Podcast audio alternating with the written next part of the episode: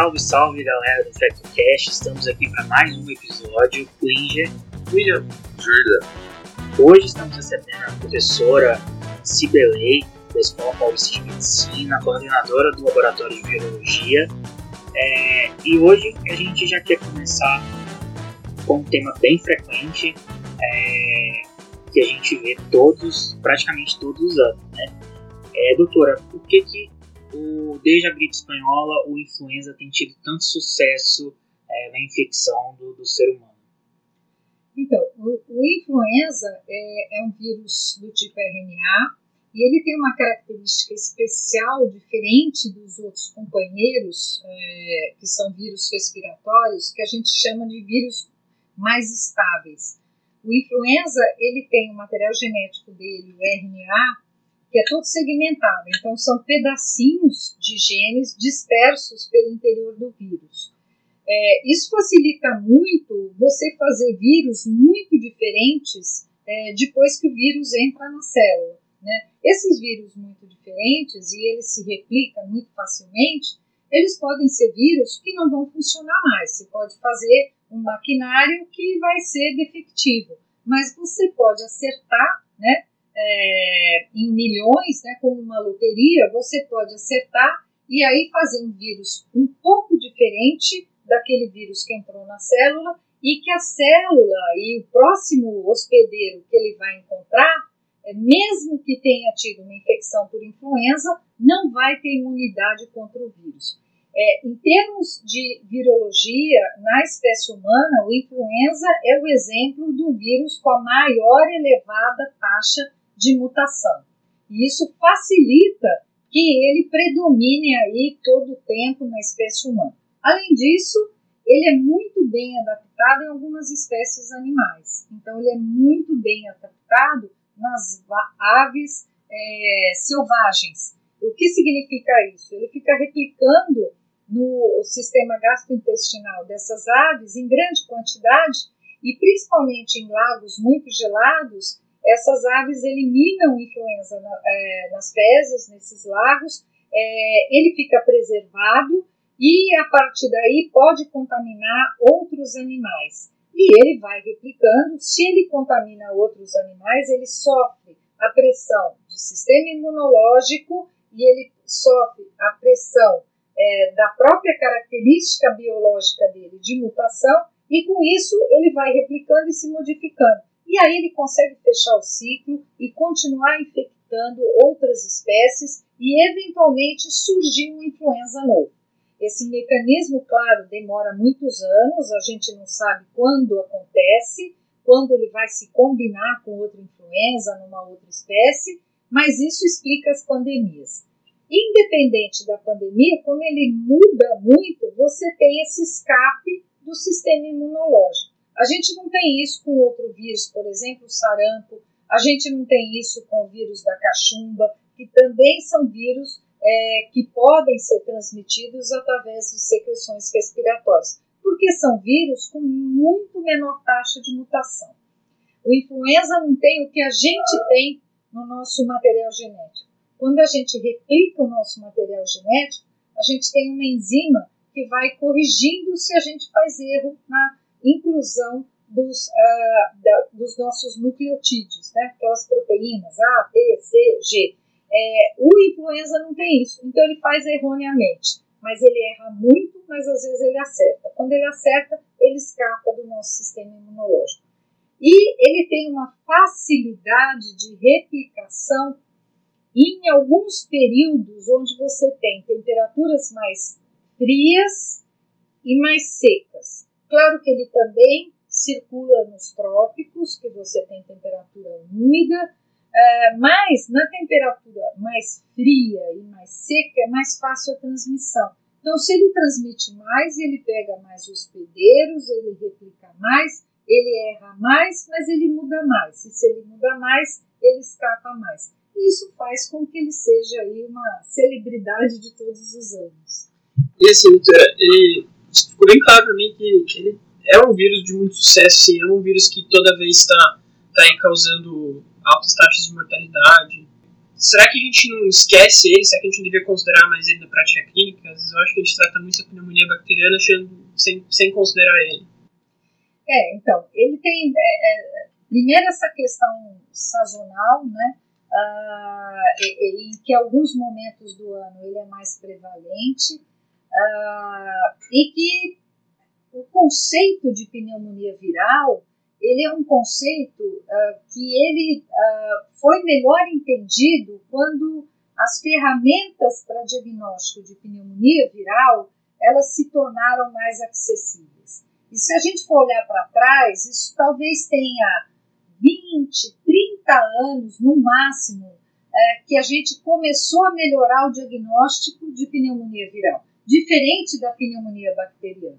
Então, paralelamente a melhorar o diagnóstico de uma pneumonia viral, aumentou o conhecimento do impacto dos vírus respiratórios em pneumonias virais da comunidade.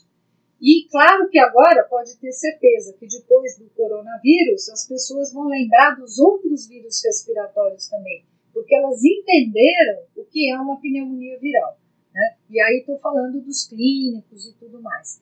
Então é muito relegado a influenza e principalmente talvez em países como o Brasil, onde você tem um clima muito diverso, você não tem uma sazonalidade muito definida, né? A gente tem dias de inverno e dias de verão, seja no verão e seja na primavera e seja no inverno, diferente dos países do hemisfério norte, onde as epidemias de influenza são é, muito claras, muito regulares quando começa a influenza a circular numa determinada região. Então fica muito claro quando aquilo determina um aumento de hospitalização e mortalidade. Então talvez por isso a gente faça menos diagnóstico do que deveria. E sobre o diagnóstico, você acha que no futuro a gente vai ter mais testes rápidos no nosso cotidiano clínico? É, eu acho que é, cada vez mais a, a, a indústria está investindo em diagnóstico rápido, é, entendendo o impacto que tem as síndromes respiratórias. Né? Existem dados anuais de que mais de 650 mil pessoas por ano morrem das causas diretas de influenza. É, além disso, você tem todas as outras viroses respiratórias. Então, esse diagnóstico é um diagnóstico importante porque isso envolve isolamento, isso envolve investimento em vacina e isso envolve em absenteísmo, em impacto econômico. Então, eu acredito que o diagnóstico vai melhorar ainda mais e vai ser mais acessível. E clinicamente tem alguma, alguma coisa, algum sintoma que ajude, nos ajude a diferenciar uma pneumonia bacteriana de uma pneumonia viral? É, é, é, o início do quadro de influenza mais típico, ele é sempre um início de febre súbita, né? E com algum sintoma respiratório além da tosse, ou uma dor de garganta, uma mialgia, assim, um sintoma geral, como mialgia, cefaleia, esse é o influenza clássico que vai causar pneumonia viral. Claro que você tem muita gente que vai ter influenza e que não vai ter pneumonia e vai ter um sintoma mais brando. Mas o influenza clássico, ele começa com uma febre de início súbito elevado, é, a tosse vem um pouco depois e tem sintomas gerais. Isso ajuda a dar uma ideia. Se você está num país do hemisfério norte, que a influenza está circulando na comunidade, é, que você teve contato com alguém que teve uma síndrome gripal que você tem um quadro clínico desse tipo, muito provavelmente isso vai ser influenza. A chance do clínico acertar vai ser mais de 50%. Porque a pneumonia bacteriana, ela não tem esse comemorativo inicial semelhante é, do influenza. Né? Depois tem as questões cardiológicas, a evolução, que também te ajudam a pensar que aquilo pode ser uma pneumonia viral. Doutora, e em relação à elaboração das vacinas, é né, uma, uma dúvida que eu sempre tive. Como que é realizada essa previsão? Né? Que a gente sabe que todo ano é uma nova vacina é elaborada baseado numa previsão de qual vai ser o vírus circulante naquele meio. Como que é feita essa previsão? Como que a gente adivinha qual vai ser o vírus que vai estar rolando aí no próximo ano naquele em determinado país? Então, atualmente a gente tem vacinas trivalentes e quadrivalentes. As vacinas trivalentes, elas têm uma cepa do H1N1 é, que é um vírus que muda, mas é um pouquinho mais estável que o H3N2, que também é uma influenza A, que também tem uma cepa na vacina, e a trivalente tem uma cepa de B e a quadrivalente tem duas cepas de B. É, existe desde 1940 estabelecida no mundo todo uma vigilância de influenza. Por quê? Por causa da gripe espanhola, né, que teve um impacto absurdo. Então existe uma vigilância. Essa vigilância ela determina que os países membros, e atualmente são 112, eles colaborem enviando cepas de influenza de serviços sentinelas que têm uh, coleta de pacientes com síndrome gripal. É, no hemisfério norte, principalmente na Europa, isso é muito comum é, nos GPs, né, que são clínicos gerais de família que recebem pacientes com vários quadros clínicos, é, uma atenção primária, e esses mesmos médicos enviam para os laboratórios de referência um número certo de amostras de pacientes com síndrome gripal. Isso nos Estados Unidos funciona mais ou menos assim, na Austrália, no Japão, é, atenção primária principalmente, mas hospitais também mandam. E no Brasil isso foi é, criado em 2000 e a partir de 2009 isso foi intensificado. São serviços sentinelas que têm que mandar um número de amostras. Essas amostras são é, depois avaliadas em laboratórios de referência e vão para cinco laboratórios internacionais onde é, essas amostras são todas sequenciadas e são comparadas com as cepas é, de ano anterior ou anos anteriores, dependendo do vírus, para ver se houve mutações importantes em locais que determinam é, mudança na resposta imune. Então, não é qualquer mutação no vírus, é principalmente no H, na hemaglutinina do vírus, que a gente fala H1N1, H3N2, né? Esse H, que é a proteína que determina que o vírus acople no nosso receptor para entrar na célula. Aí, o vírus que é esperto, ele muda muito nessa proteína, que é para escapar do sistema imune e assim mesmo conseguir entrar na célula. Então, é aí que eles vão olhar. São-se sítios antigênicos. Eles olham as mutações e decidem, num comitê, como será a vacina do outro ano. O problema é que o vírus é, às vezes sofre um caminho de mutação diferente e tem anos que você não tem é, nenhum match, que a gente chama, da cepa que está na vacina com a cepa circulante. E isso claramente depende do quanto o país mandou de cepas. Então, por exemplo, se um ano o Brasil tem um problema e manda muito poucas cepas, provavelmente a vacina, a receita de vacina que a gente vai receber para o Butantan fabricar, vai ser uma receita baseada nos países que mandaram. E aí vai ter pouco médico aquilo que circula aqui, ou não. Então, esse match vacinal, às vezes, mesmo tomando uma vacina de gripe, a pessoa pode pegar gripe porque escapa esse match vacinal em relação ao Zeltamivir, é, ele foi criado para o influenza ou já era uma droga que existia? É, e o que, que ele tem, assim, qual é a sua opinião sobre, sobre ele? Então, o Zeltamivir ele tem até uma questão curiosa, né? O desenvolvimento do Zeltamivir ele foi desenvolvido realmente é, para tratar a influenza, né? Porque ele é uma droga específica que só tem ação é, no mecanismo de uma proteína viral, que é uma enzima, que é a neuraminidase, que libera o vírus da célula. E, e, esse mecanismo de ação só serve para o vírus influenza, para a neuraminidase do vírus influenza. Eu digo que ele tem uma história curiosa porque ele foi uma droga desenvolvida para tratar a influenza e, na época, os estudos clínicos foram feitos com presidiários. Eles inoculavam influenza é, na narina dos presidiários e depois davam o exeltamivir e iam estudar a eficácia, algo que, é, passadas essas décadas, com certeza nenhum estudo clínico ia ser feito dessa forma. Então, ele tem essa curiosidade, né? foi um estudo feito nos Estados Unidos dessa forma, e a gente tem que entender que quando ele foi feito foi liberado a gente tinha principalmente circulando é, o vírus H3N2 e o velho H1N1 de tempos atrás. Depois de 2009, é, a gente tem o H1N1 de 2009, que é um vírus que tem características um pouco diferentes.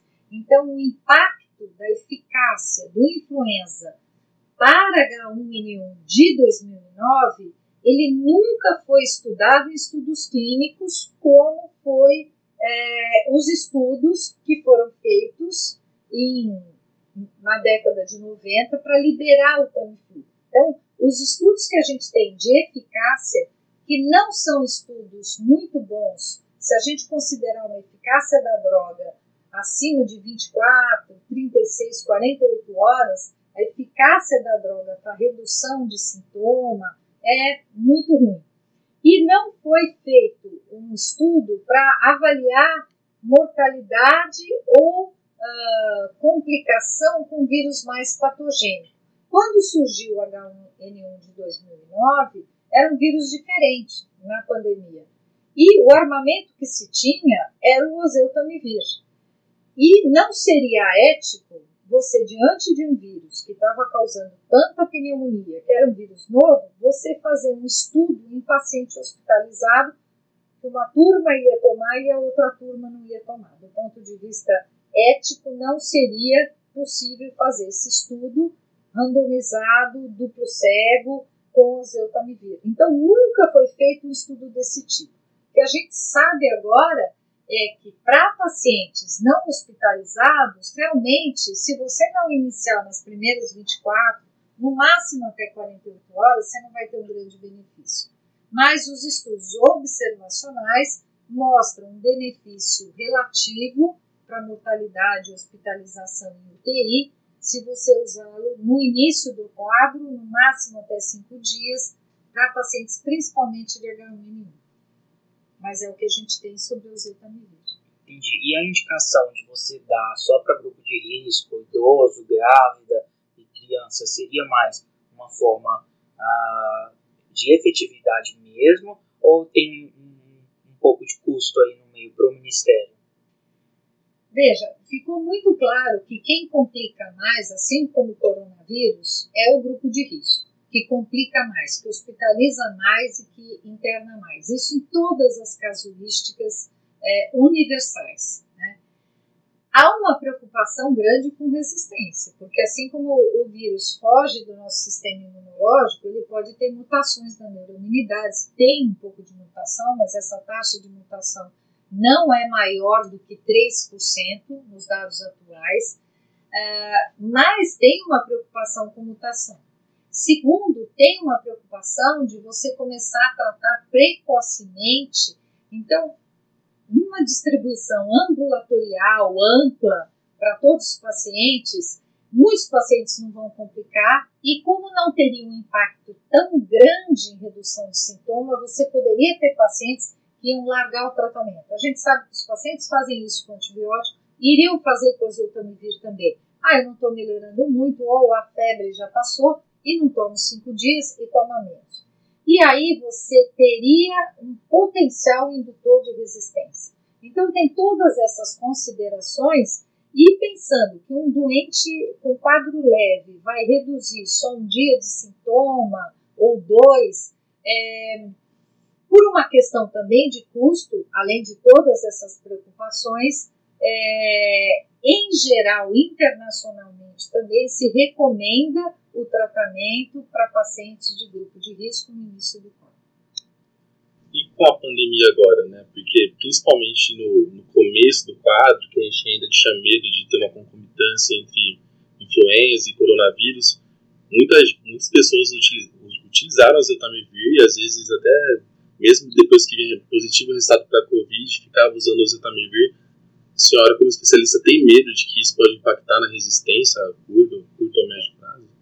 Nesse momento, por exemplo, aqui no Brasil, e a gente falando, por exemplo, aqui em São Paulo, onde eu estou, é, eu não teria essa preocupação porque eu tenho acesso aos dados e para a gente induzir resistência sem a presença do vírus, é, a gente não consegue fazer isso, né? Como a gente faz com bactéria, porque a gente tem bactéria distribuída no nosso trato intestinal, na pele, na orofaringe, etc. Então, e o influenza não circulou, seja pelo lockdown, pela quarentena, ou seja por uma questão de nicho epidemiológico. O fato é que influenza não circulou como deveria, como se esperaria esse ano aqui na cidade de São Paulo.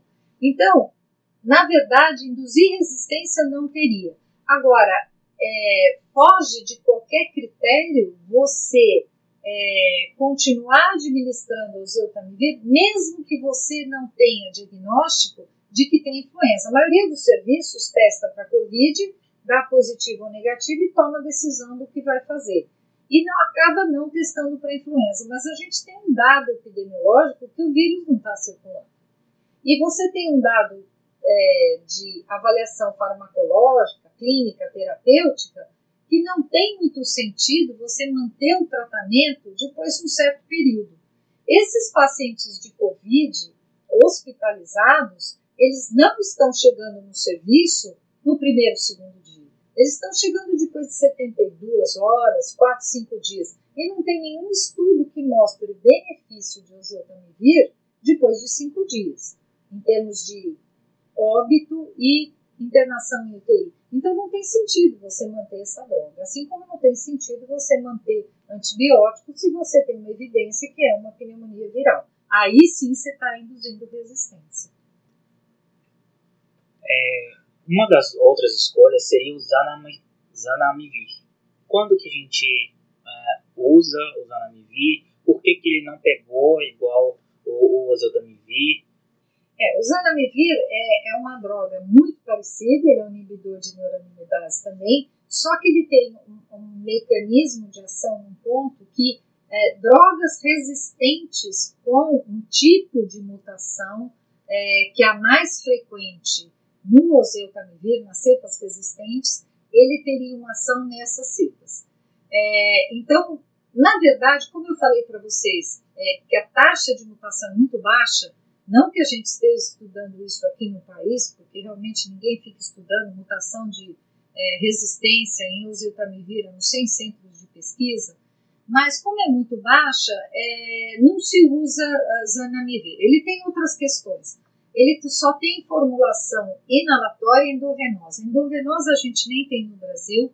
Inalatória, o Ministério da Saúde comprou alguma quantidade algum tempo atrás, para os casos de intolerância máxima, né, uh, pessoas que têm alergia ou eventualmente intolerância é, ao comprimido de oseltamivir, então foi comprado a forma inalatória.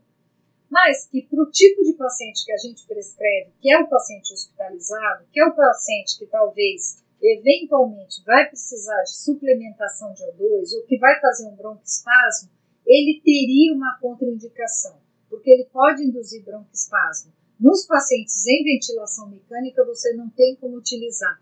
Então, ele não foi uma droga que conseguiu ter uma absorção na prática clínica na forma inalatória. Na forma endovenosa, é, alguns estudos randomizados controlados que compararam zanamivir com o oseltamivir via oral, ah, porque seria melhor, porque o paciente está hospitalizado, porque o paciente tem sonda nasogástrica, não teve diferença.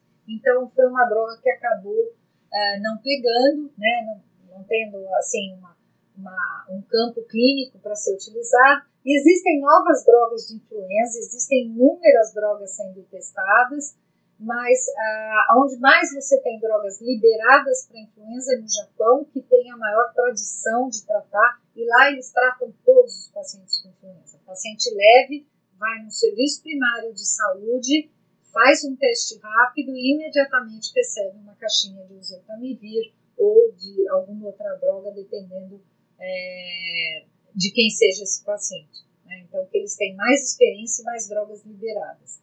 E há uma corrida aí por uma droga que tem uma ação é, mais geral é, contra a influenza, porque a gente tem a preocupação de uma pandemia de influenza e que talvez a gente não tenha vacina imediatamente para poder lidar com essa pandemia. Doutora, é, em relação a, ao influenza e as infecções assintomáticas, a gente vai ter é, relação entre a infecção assintomática e a transmissibilidade ou não? Então, é, Infecção assintomática por influenza, existem trabalhos muito antigos que mostram que 50% das infecções por influenza são assintomáticas. Isso porque a gente começa a se infectar com influenza em torno de 3 a 8 anos de idade, a maior parte de nós já teve a primeira influenza da vida. E aí a gente vai se reinfectando. Todos os anos se acredita que tem uma taxa de ataque na população que varia de 10 a 20%. Isso de infecção, que pode ser sintomática e assintomática. Então, você tem um grande número de pessoas que fazem infecção assintomática. Mesmo vacinados, a gente sabe que tem vacinados que fazem infecção assintomática. Alguns estudos de carga viral em pacientes assintomáticos mostraram que esses pacientes têm carga viral alta. Então, a depender da carga viral, esses pacientes seriam potencialmente infectantes. Só que para você ter transmissão esse é um conceito que as pessoas não entendem. Uma coisa é você ter é, uma carga viral alta, um schedule viral, e você ter uma, um potencial de infectividade, que eu meço com a carga viral, é, com uma cultura de vírus que eu faço no laboratório de pesquisa. Outra coisa é a transmissibilidade. Isso envolve é, o meio ambiente, a condição de temperatura e umidade, é, a velocidade quando eu vou expelir gotículas, a forma, o tempo, a quantidade, o, o tamanho da gotícula. Então, influenza, por exemplo, se transmite por pequenas, médias e grandes gotículas. Eu posso é, expelir uma quantidade muito pequena de gotículas é, menores ou uma quantidade grande num período pré-sintomático. Então, varia de, do indivíduo, varia do tamanho das gotículas, varia da condição ambiental, da carga viral que tem naquela gotícula, para saber se um assintomático vai ter o poder de transmitir para um sintomático. E isso foi muito estudado em influenza, então é possível essa transmissão. Né? Agora, é a grande questão que a gente tem, por exemplo, agora com o coronavírus. Ainda a gente tem que estudar um pouco mais. Mas é importante a gente entender que nem tudo que tem infectividade tem alto poder de transmissibilidade. Isso são coisas um pouco diferentes. Só uma, uma última pergunta, eu acho. É, o raciocínio de, do antiviral, voltando ao tratamento, a senhora falou que existem vários antivirais também no Japão que, que são utilizados contra a influenza. Eles também são utilizados no, começo dos sintomas. O raciocínio é parecido com o coronavírus enquanto tem viremia, ele vai funcionar, depois disso é mais resposta inflamatória. Tem algum estudo de alguma medicação que possa atuar com mais com tempo, mais tempo assim, no início dos sintomas? É, uh, na verdade, é, a maior parte das drogas novas, em geral, eficácia até 72 horas. É, existe uma droga experimental é, que ela tem a proposta de uma efetividade até 5 dias. A gente tem que entender que todos esses estudos com drogas novas, esses estudos são feitos primeiro em animal de experimentação, na fase de é, estudo é, em vivo, né? Ah, e até por algumas questões de toxicidade e segurança, e depois você faz em voluntários, em geral com doença leve. Ah, só depois que uma droga está aprovada, é que você poderia compará-la ao standard of care, que é o oseltamivir atualmente, em pacientes hospitalizados. Então, essas novas drogas, elas estão sendo agora estudadas em pacientes hospitalizados. É, por quê? Porque os pacientes hospitalizados de influenza, você tem uma dificuldade a mais do que com coronavírus. Porque boa parte dos pacientes hospitalizados por influenza ele às vezes é hospitalizado só pela descompensação da doença de base e você não tem uma evidência clara de que você tem uma alteração radiológica em curso. Né? Você tem uma alteração inicial, mas não necessariamente você tem uma tomografia que eu faço hoje, que eu tenho algumas áreas de vidro fosco, e aí se eu repetir em três dias, parece que tem mais áreas. O que, que significa mais áreas? Provavelmente tem mais vírus replicando em outras áreas. E aí você teria benefício da droga, não talvez para coibir totalmente a infecção, mas um benefício da droga para diminuir o impacto pulmonar, para evitar que esse paciente vá para uma UTI, por exemplo, ou vá ao óbito. Isso talvez seja mais possível com coronavírus, que é mais claro, do que com influenza. Com influenza não é tão claro essa evolução. Influenza ele parece começar e não ter esse e aí a maioria vai evoluir bem, alguns vão evoluir mal, e aí evolui mal já e não tem essa fase que vai e melhora, não fica muito claro isso. Por que, que eu estou falando isso? Porque, na maioria das vezes, o que você avalia de eficácia da droga é a melhor inicial de sintoma, que é não ter mais febre, né? É, que é uh, diminuir sintoma geral, uh, que é diminuir o PCR na secreção de orofaringe. Mas você não tem como avaliar no quadro pulmonar. E para influenza é mais difícil. Então é muito mais difícil você estabelecer eficácia de droga além de certo período. Por isso que os estudos acabam fazendo um período inicial. E a descompensação é muito maior. Claro que coronavírus descompensa, mas você tem ali a imagem radiológica você está vendo que ele pode descompensar do diabetes, do quadro cardíaco, mas você tem uma evidência radiológica de comprometimento, você tem uma alteração de dedímero, você tem uma imagem de que talvez esteja na fase inflamatória e não seja mais o vírus. Você não tem tudo isso para influenza. Então, é mais difícil ter o parâmetro estabelecer de eficácia para doente grave. Sim, perfeito. Beleza, eu acho que o grande, é, para a gente finalizar, é que nem toda pneumonia é bacteriana. Né? É, o coronavírus veio aí para lembrar a gente que os vírus estão presentes e os vírus respiratórios fazem pneumonia e são um importante diagnóstico diferencial na nossa prática clínica. E depois, um estudo interessante seria o aumento do uso do oseltamivir pós-pandemia, né? porque eu acho que a gente vai estar muito mais tendencioso a incluí-lo nas nossas prescrições iniciais, nos pronto-socorros, do que antigamente. É bem provável. Obrigado, doutora. E aqui a gente vai convidar a senhora mais vezes para falar desse tema que dá uns oito episódios, né? Foi excelente. Muito obrigado, doutora. Valeu.